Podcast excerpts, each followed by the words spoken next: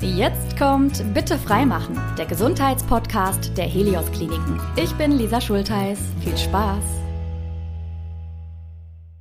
Wer kümmert sich darum, dass Menschen im Krankenhaus gut versorgt werden? Wo landet mein Feedback als Patientin? Und welche Rolle spielt das Thema Nachhaltigkeit im Klinikalltag? Ja, all diese Fragen möchten wir heute gerne beantworten, denn es geht darum, wie man ein Krankenhaus managt. Und damit herzlich willkommen zu unserer heutigen Episode. Und ich freue mich auch ganz besonders, dass Sie beide heute da sind. Herzlich willkommen, Anna Berischen. Sie sind die Klinikgeschäftsführerin der Helios St. Elisabeth Klinik Oberhausen und Adrian Borner. Sie leiten das Helios Klinikum Niederberg in Fellbad. Hallo, ich freue mich sehr, heute hier zu sein. Ich freue mich auch sehr, dass wir diese Folge heute zusammen aufnehmen können. Ja, schön. Dann starten wir doch direkt rein. Ich muss sagen, ich finde es sehr spannend, weil sonst geht es ja rein eher um die Gesundheitsthemen oder um Krankheitsbilder. Und heute haben wir mal wirklich einen anderen Fokus. Und ja, mich interessiert auf jeden Fall, wie so eine große Institution überhaupt geführt wird und auch welche Herausforderungen, sag ich mal, Sie dabei so haben. Wir starten vielleicht mal mit Ihnen, Frau Berischen. Wie sind Sie denn zu Helios gekommen? Ja, ich bin jetzt schon relativ lange für das Unternehmen tätig. Wenn man einen kurzen Abstecher zu den Katholiken abzieht, sind es 14 Jahre jetzt in Summe. Mhm. Und nach meinem Studium habe ich mich äh, initiativ beworben in der Helios St. Elisabeth Klinik Oberhausen. Es war auch tatsächlich meine erste Stelle nach dem Studium. Mhm. Und dann habe ich, äh, wie gerade gesagt, einen kurzen Abstecher gemacht ins katholische Klinikum Duisburg. Das Haus wurde dann aber 2012 von Helios gekauft und so bin ich wieder im Unternehmen gelandet. Ah, okay. Ja, und mhm. seitdem habe ich verschiedene Stationen durchlaufen. Ich war nach der Tätigkeit in Duisburg in Bochum einige Jahre tätig, anschließend in Wuppertal, dann in Krefeld-Hüls und jetzt bin ich seit August 2020 für das Klinikum in Oberhausen zuständig. Was haben Sie studiert? Ich habe Gesundheitswesen studiert an der Fachhochschule Niederrhein in Krefeld mhm. mit den Schwerpunkten Krankenhausmanagement, Gesundheitsökonomie und Medizincontrolling. Ah ja, okay, also schon direkt auch da thematisch eingestiegen sozusagen. Genau, ne? richtig. Ja. ja, vielen Dank, Herr Borner. Sie können eigentlich direkt anschließen. Also ich bin tatsächlich auch studierter Gesundheitsökonom, mhm. habe mich dann auf das Thema Controlling spezialisiert, habe in Köln den Bachelor gemacht und bin bei Helios 2014 eingestiegen. Erst im Helios Klinikum Schwelm, aber nur für drei Monate, bin dann nach Wipperfürth gewechselt, auch ein Helios Standort, habe dort das kaufmännische Controlling tatsächlich bis 2019 mit so ein bisschen Abstecher auch in das Helios Klinikum in Attendorn geleitet und bin 2019 dann zum Geschäftsführer geworden, auch in Wipperfürth an meinem Standort. Mhm. Bin dann jetzt quasi seit 2014 im neunten Jahr bei Helios tätig und bin im letzten Jahr nach drei Jahren im Helios Klinikum Wipperfürth dann ins Helios Klinikum Niederberg gewechselt als Geschäftsführer. Okay, also beide haben Sie sozusagen auch schon eine ja lange Helios-Tradition, um es mal so zu sagen, ne? Genau, wir haben aber beide nicht den klassischen Werdegang bei Helios genommen. Es ist so, dass es bei Helios auch strukturierte Entwicklungsprogramme gibt, wenn man denn weiß, dass man gerne ins Management eines Krankenhauses möchte. Mhm. Das sind die sogenannten Trainee- und Assistentenprogramme und die haben wir beide nicht absolviert. Wir sind also sozusagen Quereinsteiger. Man sieht, das geht auch. Aber wenn man halt weiß, dass man gerne ins Krankenhausmanagement möchte, mhm. dann sollte man sich für diese Programme interessieren. Okay. Also quasi nach dem Studium dann mal so ein Trainee fokussieren. Genau, das mhm. Trainee-Programm, das geht zwei Jahre und man lernt bei diesem Trainee-Programm das Krankenhaus von der Pike auf kennen. Man lernt verschiedene Häuser in verschiedenen Größen kennen, man äh, durchläuft verschiedene Bereiche im Krankenhaus. Man äh, bearbeitet selbstständig Projekte und nimmt an Helios internen Fort- und Weiterbildungen teil. Und so wird man dann optimal auf die Funktion der Klinikgeschäftsführung vorbereitet. Okay. Mhm. Und nach dem Trainee-Programm schließt dann das Assistentenprogramm an, das dann noch einen Schritt weiter geht, wo die Assistenten dann auch schon äh, selbstständig Führungsaufgaben wahrnehmen und mitgestalten und mitentscheiden können. Wie lang kann ich mir denn generell so einen Weg vorstellen? Kann man da überhaupt ungefähr eine Jahreszahl sagen? Also ne, Studium eingerechnet, Trainee, Assistenzprogramm haben Sie gerade erwähnt. Genau, also ich hätte jetzt gesagt, wie gesagt, das Trainee-Programm geht zwei Jahre. Mhm. Das Assistentenprogramm hängt auch immer ein bisschen davon ab, wie man sich entwickelt, zwei bis drei Jahre nochmal. Mhm. Und wenn man dann gut ist und ja, dann kann man auch schon mhm. tatsächlich anschließend direkt in die Position der Klinikgeschäftsführung gehen. Mhm. Das Alter spielt keine Rolle. Wir sehen bei Helios, dass es viele Geschäftsführer gibt, die noch sehr jung sind. Mhm. Waren wir beide ja auch. Dann steigen wir doch jetzt auch gerne konkreter in die Thematik ein heute. Was sind denn Ihre Aufgaben als Geschäftsführer, Herr Borner? Im Prinzip verantwortet man alle Vorgänge in der Klinik. Das bedeutet, dass man natürlich in erster Linie das Personal führen muss Und das ist schon immer sehr, sehr viel Arbeit. Das muss man auch ganz ehrlich gestehen. Das ist so der Hauptteil der Arbeit, gerade im Bezug auf Fachkräftemangel oder auch Personalentwicklung, was uns sehr am Herzen liegt. Auf der anderen Seite sind natürlich auch medizinische Prozesse relevant und die strukturelle Ausrichtung einer Klinik. Das heißt, wo möchten wir in fünf bis zehn Jahren mit der Klinik stehen? Das muss man natürlich zusammen mit den medizinischen Verantwortungsträgern ausarbeiten und mhm. dann auch die Entwicklungsziele stecken und dorthin arbeiten. Mhm. Und nicht zuletzt repräsentiert man natürlich die Klinik auch nach außen. Das mhm. heißt, von Presseanfragen zu Veranstaltungen, zur Beziehung mit der Stadt oder mit dem Landkreis. Das sind alles die repräsentativen Aufgaben, die noch in unsere Rolle fallen. Also viele Fäden, die Sie da auch jeweils in den Händen halten. Ja, durchaus, ja. Ja, ich kann es nur bestätigen, die Tätigkeit sehr, sehr vielfältig, weil man einfach so viele verschiedene Bereiche und Berufsgruppen im Krankenhaus hat, von der Verwaltung über Medizin, Pflege, Hygiene, Technik und so weiter und so fort. Wir kümmern uns natürlich auch um die wirtschaftlichen Belange eines Krankenhauses. Da will ich jetzt kein Hehl draus machen. Zu dem Thema kommen wir gleich noch mhm. und gehen näher drauf ein. Und was auch noch erwähnenswert wäre, wir haben als Klinikgeschäftsführer auch einen Handlungsrahmen, der uns vorgegeben ist und innerhalb dem wir uns bewegen können. Mhm. Also in diesem Handlungsrahmen ist festgeschrieben, bis zu welcher Höhe wir Verträge unterzeichnen können, ab welcher Höhe eine zweite Unterschrift dazu muss. Also das ist so ein bisschen, woran wir uns orientieren. Da würde mich direkt mal interessieren, wie viel entscheiden Sie allein und inwiefern stimmen Sie sich aber bei gewissen Themen auch ab? Also ich glaube, da entwickelt man ein gewisses Gefühl, unabhängig von dem Handlungsrahmen, der uns natürlich einen Spielraum vorgibt. Aber es ist schon so, je nach Erfahrungsstufe der, der Klinikgeschäftsführer, dass man schon hinterher weiß, welche Entscheidung treffe ich jetzt selbst und welche treffe ich nicht selbst. Also mhm. wir sind schon, auch was das Thema Eintragung im Handelsregister angeht, die eingetragenen Geschäftsführer und damit auch allein verantwortlich für die Gesellschaften mhm. und dementsprechend auch entscheidungsbefugt. Und dieser Handlungsrahmen ist eher ein internes ähm, Medium, wo wir uns dann konzernintern darauf festgelegt haben, ab wann man auch offiziell zumindest jemanden noch mit dazu zieht und bis wohin man alleine entscheidet. Aber das ist jetzt nicht ganz starr gesetzt, sondern das entscheidet man meist dann auch je nach Fall. Und würden Sie sagen, Sie beide stimmen sich dann auch ab und zu mal ab zu gewissen Themen? Ja, auf jeden Fall. Das ist ja das Schöne am Unternehmen. Wir sind fast 90 Kliniken im Unternehmen. Helios ist in vier Regionen unterteilt in Deutschland. Wir gehören natürlich zur Region West und wir haben sehr engen Austausch untereinander. Das schätze ich auch so an dem Unternehmen, dass wir ähm, uns eng austauschen können, dass wir uns benchmarken. Das ist etwas, was zu unserem täglichen äh, Doing dazugehört. Wir wollen vom Besten lernen und ja, von daher ist das sehr wichtig, dieser Austausch unter den Häusern. Mhm. Man kann es schon so ein bisschen raushören. Sie arbeiten auf sehr diversen Ebenen zusammen. Ihre KollegInnen kommen auch aus ganz verschiedenen Berufsgruppen. Was würden Sie denn sagen, sind da so die größten Herausforderungen im Alltag? Hm, also eine große Herausforderung, die sicherlich für jeden transparent ist, das Thema Fachkräftemangel. Mhm. Auf der anderen Seite ist aber auch eine große Herausforderung die wirtschaftliche Führung einer Klinik, die auch mitunter durch die gesundheitspolitischen Entwicklungen nicht gerade einfacher wird. Und dann ist vielleicht noch was zu Covid zu sagen. Da haben wir auch in den letzten Jahren, Anna kann das bestätigen, sehr, sehr große Herausforderungen gehabt, weil einfach vorher niemand mit diesem Thema zu tun hatte. Und im Krankenhaus mussten wir ja immer funktionieren. Da mhm. konnten wir nicht einfach sagen, nee, jetzt sind die Türen zu, alle gehen nach Hause, mhm. Sondern wir mussten halt immer offen bleiben und gucken, wie halten wir eine Klinik am Laufen. Die Augen waren auf Sie gerichtet sozusagen. Ne? Ich kann das auch nur bestätigen. Die letzten drei Jahre waren stark von der Corona-Pandemie geprägt. Mhm. Für mich persönlich gibt es noch eine weitere Herausforderung.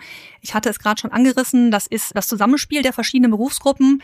Das führt natürlich auch immer wieder mal zu Reibungen, zu Konflikten. Und das ist dann auch unsere Aufgabe, diese zu schlichten, zu moderieren. Mhm. Und das Ausfallmanagement, das ist auch noch eine Herausforderung, mit der wir viel beschäftigt sind. Es ist ja nicht so, dass wir wie ein Geschäft einfach abschließen können und sagen, aufgrund von Personalausfällen machen wir erst morgen wieder auf, sondern mhm. wir müssen wirklich 24 Stunden rund um die Uhr für unsere Patienten da sein.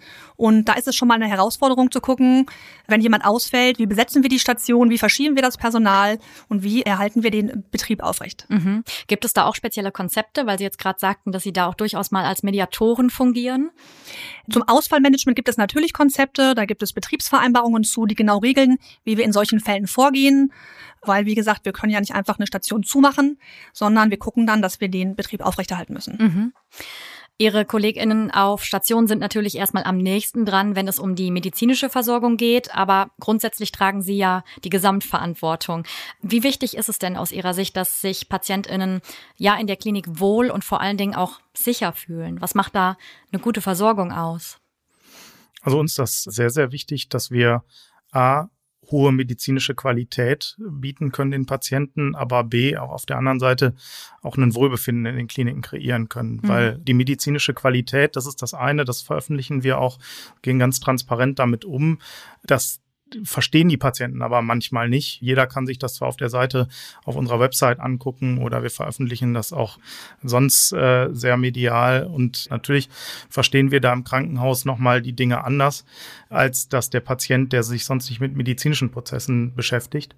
Aber dieses Thema Wohlfühlen wird dadurch aufgewertet. Das heißt, wir haben schon den Wunsch und auch das Bestreben, dass die Patienten sich annähernd wie in einem Hotel fühlen und auch einen gewissen Hotelservice genießen können, weil es ja immer weiter auch äh, dazu führt, dass die Patienten immer weitere Wege in Anspruch nehmen, gerade für planbare Behandlung und auch überlegen, in welches Krankenhaus gehen wir denn in Zukunft, in welchem Krankenhaus möchten wir uns behandeln lassen. Mhm. Und da ist gerade die räumliche Struktur, die der Hotelcharakter jetzt etwas, was durchaus als Entscheidungskriterium im Fokus Fokus steht. Mhm. Bei der Begrüßung gerade habe ich es schon mal kurz angerissen. Natürlich landet auch Feedback bei Ihnen und das kann logischerweise positiv, aber auch konstruktiv sein.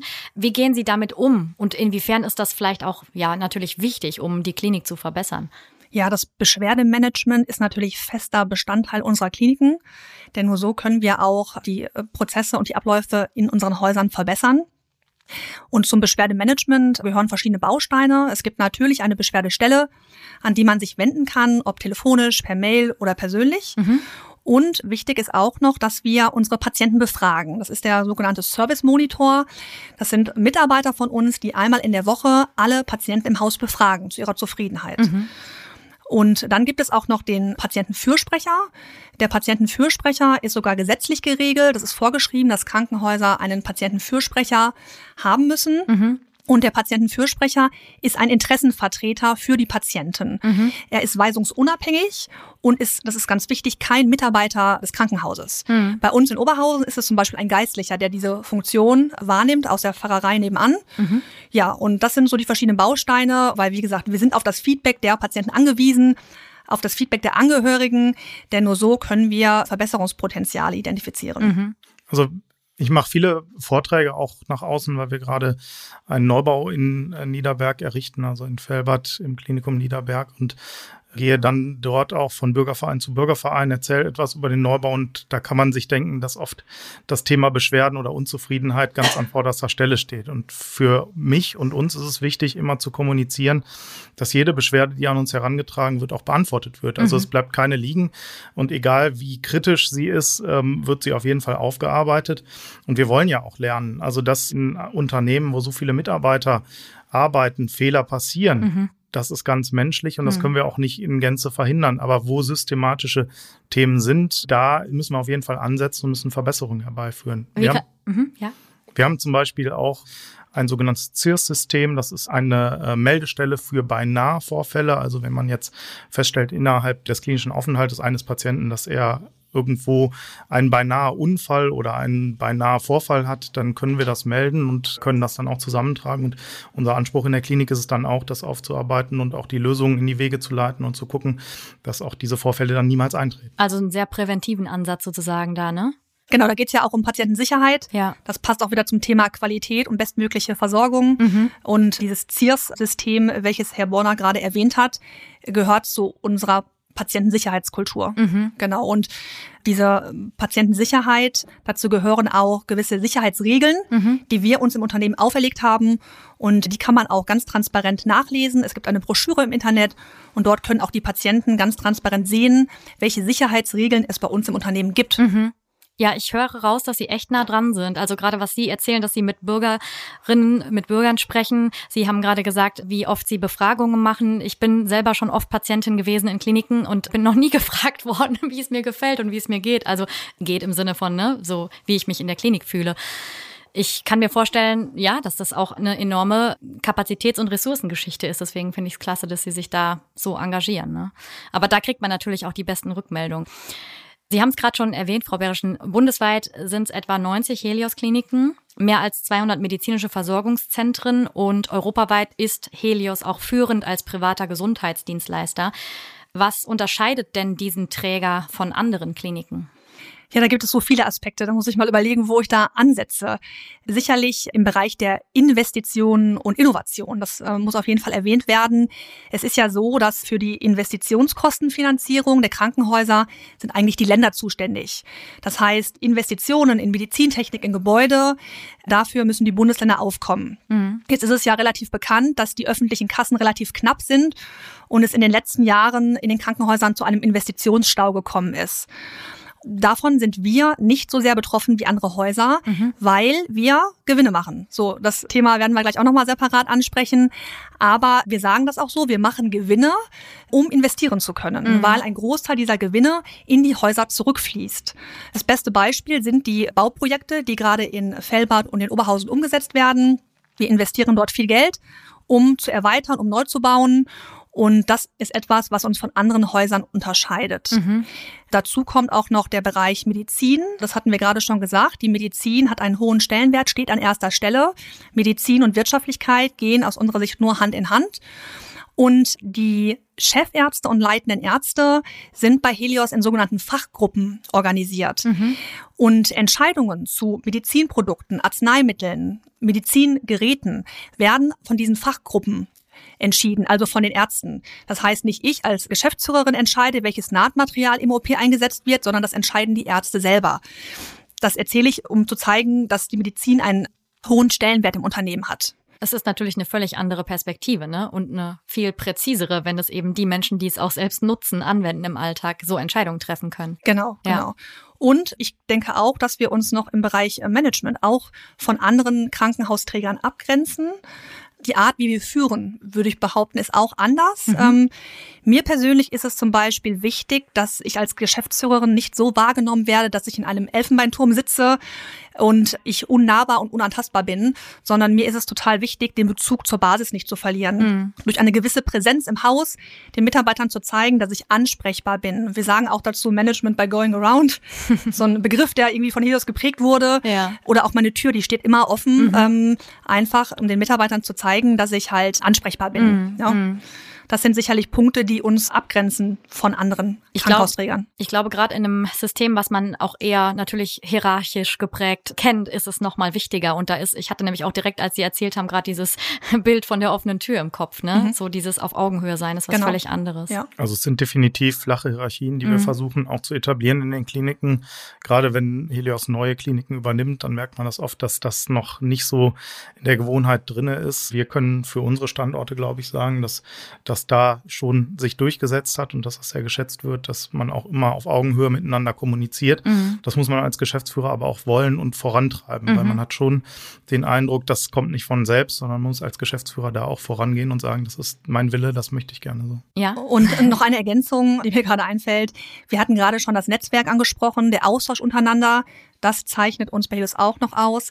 Wir haben Bildungszentren und ein großes Angebot an Fort- und Weiterbildungen für unsere Mitarbeiter und natürlich auch dementsprechend Entwicklungs- und Karrieremöglichkeiten. Mhm. Die Helios-Kliniken arbeiten an vielen Stellen ja auch mit anderen Einrichtungen im Gesundheitswesen zusammen. Wie wichtig ist das und wie genau läuft das ab? Das ist unerlässlich, muss man ehrlicherweise sagen, weil wir haben das ja so, wenn ein Patient bei uns notfallmäßig aufgenommen wird, wird auf die Station gelegt und ist stationär im Aufenthalt bei uns und soll dann wieder nach Hause geht es ja nicht immer, dass er nur nach Hause kann, sondern es muss es ja auch andere Wege geben. Unter anderem, wenn zu Hause die Pflege nicht sichergestellt ist, dann auch die Möglichkeit einer Kurzzeitpflege. Der Patient muss medizinisch weiter betreut werden, was die Medikationen angeht oder auch was therapeutische Maßnahmen angeht. Von daher haben wir gerade in unserem Entlassmanagement sehr, sehr große Schnittstellen zu allen Leistungserbringern im Gesundheitswesen. Mhm. Und da ist vor allem hervorzuheben, dass wir aktuell große Schwierigkeiten im Bereich der Kurzzeitpflege haben, also dass die Patienten wir nennen das Abfluss, aber das ist nicht so gemeint, wie es klingt, dass der Patientenabfluss nicht sichergestellt ist, sondern wir finden einfach in vielen Fällen mittlerweile keine wirkliche Möglichkeit mehr, Patienten, die nicht nach Hause entlassen werden können, mhm. dann auch in einen Kurzzeitpflegeplatz zu vermitteln. Weil es da auch einfach an Kapazität fehlt, ne? Weil, genau. Ja, ja. ich habe mit Ihren Kolleginnen gesprochen aus dem Sozialdienst, die genau dafür zuständig sind, eben auch spannend die andere Perspektive und zeigt auch einfach nochmal die Wichtigkeit der Schnittstelle und wie sie da interdisziplinär zusammenarbeiten. Was würden Sie sich denn da wünschen, wenn Sie sagen, da gibt es einfach so Engpässe?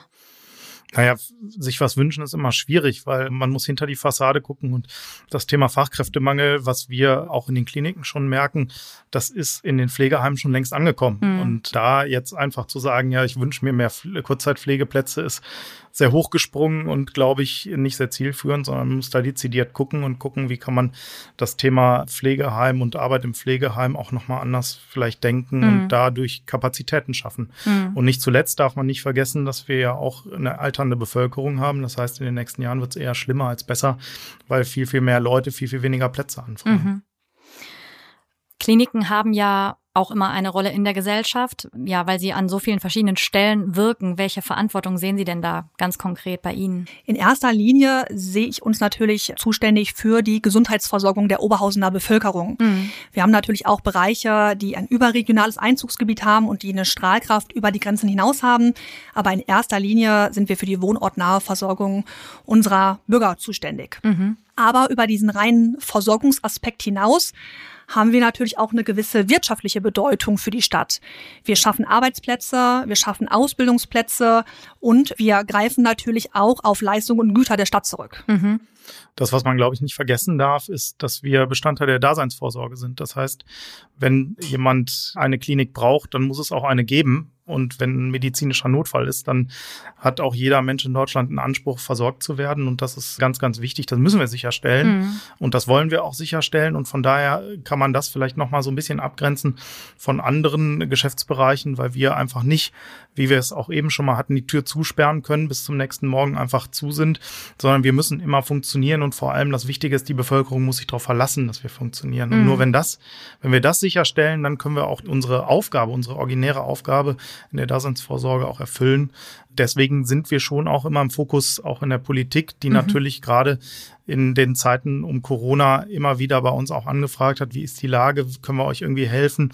Und äh, ich glaube, jeder, jeder Bürgermeister, jede Bürgermeisterin in den Orten, die eine Klinik haben, die legen da schon ein großes Augenmerk drauf. Mhm.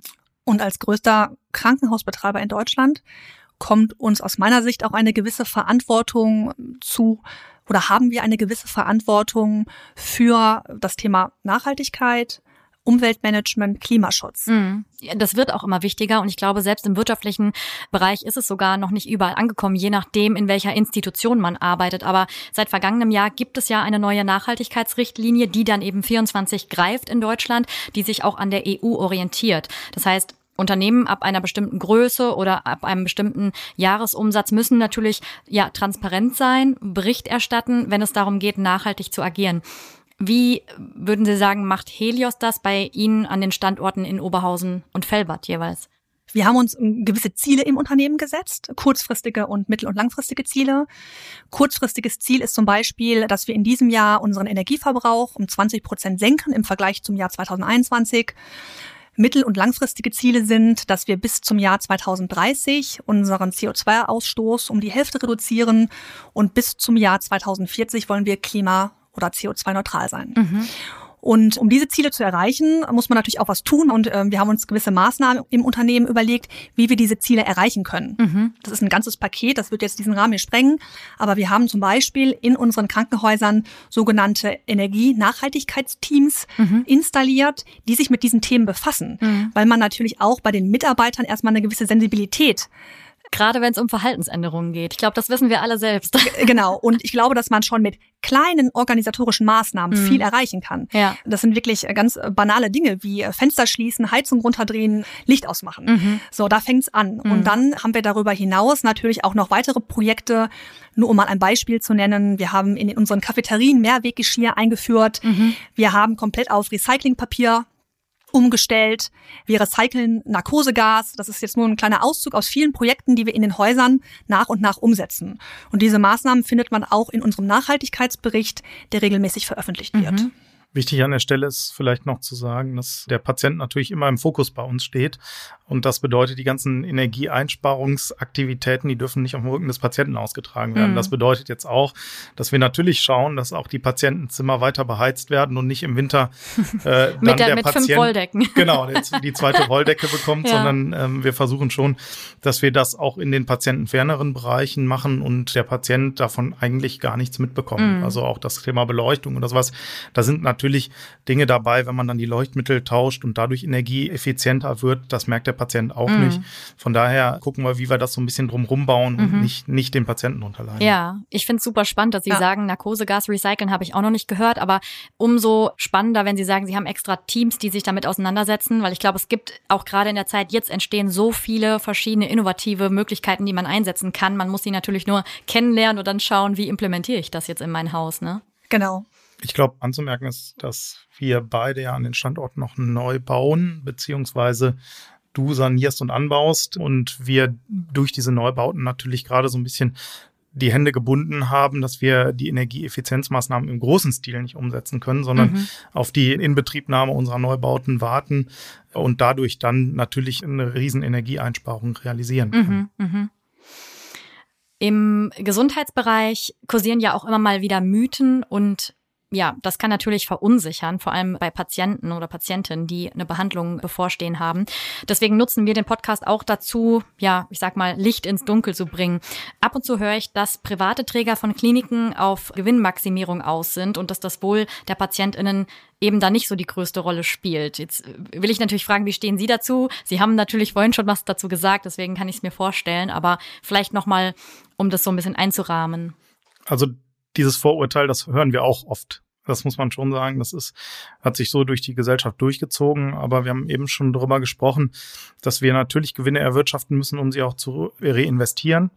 Wir haben das Beispiel Felbert, wo wir diesen Krankenhausneubau erstellen gerade. Das sind rund 100 Millionen Euro, die dort investiert werden. Da kann sich jeder vorstellen, diese 100 Millionen Euro und das sind Eigenmittel. Das sind jetzt keine Fördermittel, die vom Land zur Verfügung gestellt werden oder von sonst wo mhm. vom Himmel fallen, sondern das ist wirklich selbst erwirtschaftetes Geld. Mhm. Und wenn man das mal überträgt darauf, dass das ja auch wirtschaftlich abgebildet sein muss über die nächsten Jahre, dann ist es unerlässlich, dass wir auch Gewinne erwirtschaften und mhm. darüber solche, solche Bauten und solche Investitionen wieder refinanzieren. Mhm. Ich ähm, wollte nur noch ergänzen, dass ich auch tatsächlich häufig mit diesem Vorurteil konfrontiert werde, mhm. auch im Freundeskreis und Bekanntenkreis. Mhm. Ähm, also mir ist es total wichtig, dass wir mit diesen Vorurteilen aufräumen und Herr Bonner hat es schon ausgeführt. Es geht nur Hand in Hand, mhm. Medizin und Wirtschaftlichkeit. Mhm.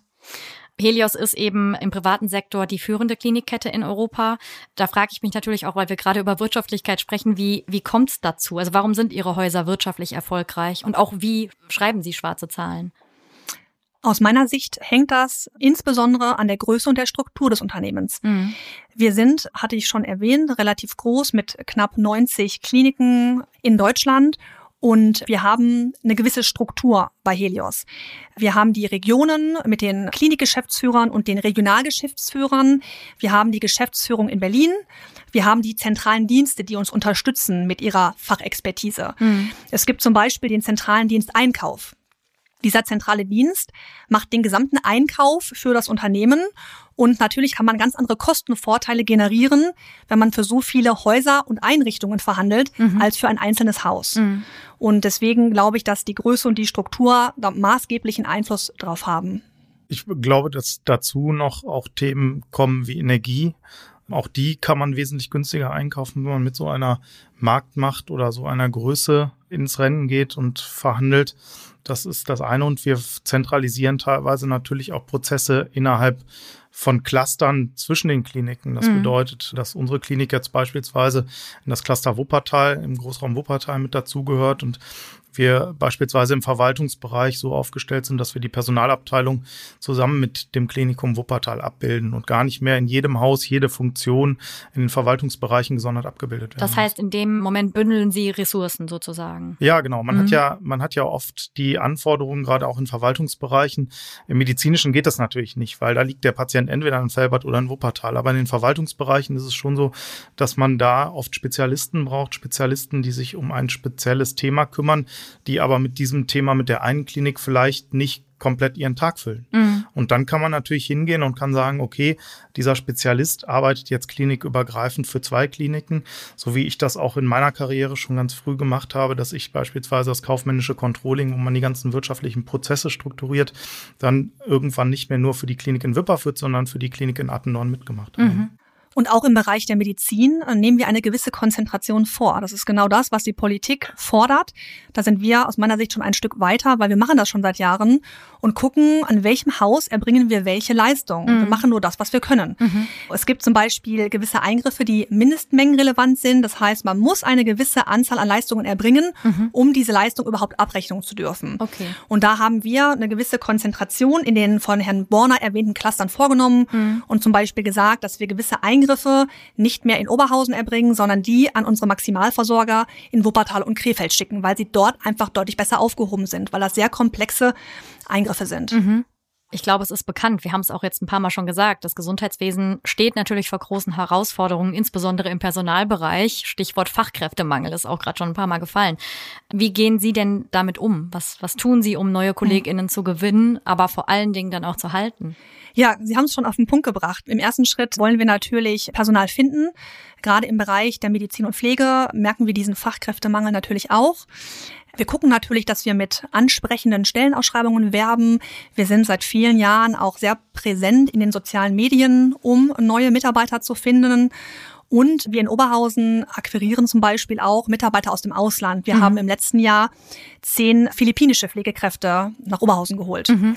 Und noch wichtiger als neue Mitarbeiter zu finden, ist es natürlich, diese Mitarbeiter dann auch ans Haus zu binden und zu halten. Mhm.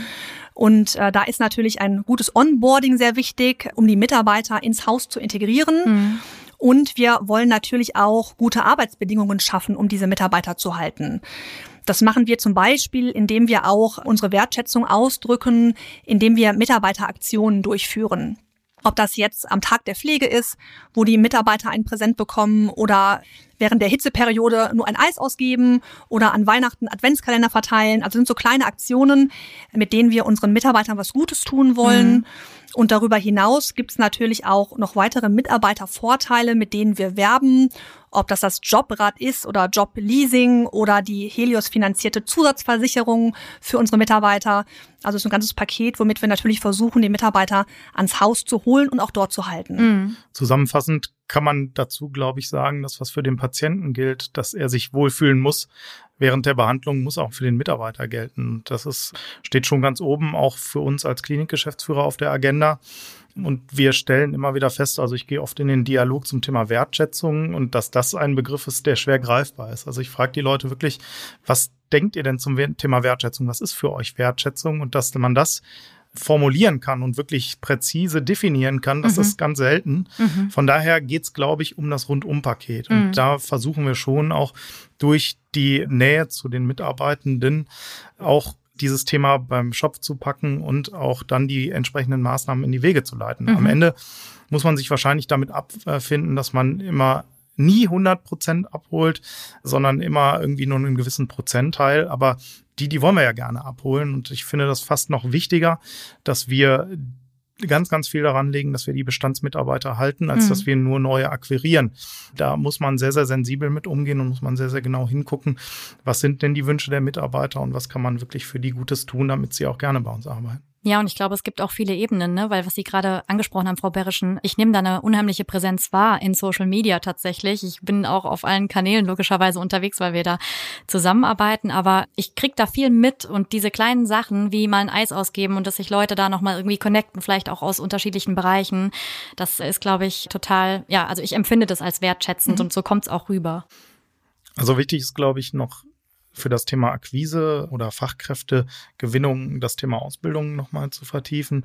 Ausbildung ist natürlich für uns ein ganz, ganz wichtiges Thema, wo wir einen Fokus drauf legen. Wir machen das zum Beispiel so, dass wir jetzt am Helios Klinikum Niederberg eine neue Krankenpflegeschule zum 1.10. eröffnen, weil wir festgestellt haben, die Krankenpflegeschüler sind oft noch minderjährig, haben keinen Führerschein und die Anbindung mit öffentlichen Verkehrsmitteln zwischen Niederberg, also Felbert mhm. und Wuppertal ist schwierig und darüber verlieren wir auch Auszubildende. Mhm. Deswegen muss man immer auch da schauen, wie können wir für die Zukunft auch genug Auszubildende akquirieren, weil mhm. man ja auch sagen muss, die Mitarbeiter, die auch lange bei einem sind, das sind auch oft Menschen der Generation der Babyboomer und wir werden größere Renteneintritte in Zukunft merken und dann braucht man natürlich auch Personal, was nachrutscht und da auch am besten selbst ausgebildet ist, weil wir dann natürlich auch die Qualität steuern können. Mhm. Dann drücke ich dafür auf jeden Fall schon mal sehr die Daumen. Sie sind sehr engagiert, das merke ich, das höre ich raus und hoffe, dass es da eben auf jeden Fall in der Zukunft viel Positives gibt in Sachen Teamverstärkung. Jetzt haben wir wirklich sehr ausführlich über Ihre beiden Bereiche gesprochen. Ich finde es auf jeden Fall immer ja sehr spannend zu erfahren, mit was Sie täglich alles zu tun haben. Vor allen Dingen ist das ja ein Bereich, den wir so noch gar nicht beleuchtet haben. Zum Schluss vielleicht noch eine persönlichere Frage. Wann gehen Sie denn zufrieden nach Hause? Für mich ist es wichtig, dass ich den Job, den ich mache, immer mit hoher Motivation mache und mit wirklich einem Fokus auf den Job. Also das, das heißt nicht, dass ich viel Ablenkung brauche, sondern ich kann mich gut fokussieren auf die Themen, kann mich gut in die Themen reinfinden. Und wenn man dann merkt, dass die Konzepte, die man erdenkt für eine Klinik zum Erfolg führen, dann ist das für mich ein guter Tag. Für mich war es jetzt wichtig, ich bin jetzt seit einem Jahr im Helios Klinikum Niederberg als Geschäftsführer und bin eingestiegen und hatte nach kurzer Zeit, nach einem Monat oder anderthalb, eine gewisse Vision, wie diese Klinik auch in Zukunft strukturiert sein soll mhm. und was ich für Wege gehen möchte, um auch dahin zu kommen und wie mir vorschwebt, dass diese Klinik irgendwann in der Zukunft erfolgreich auch weiter existieren kann.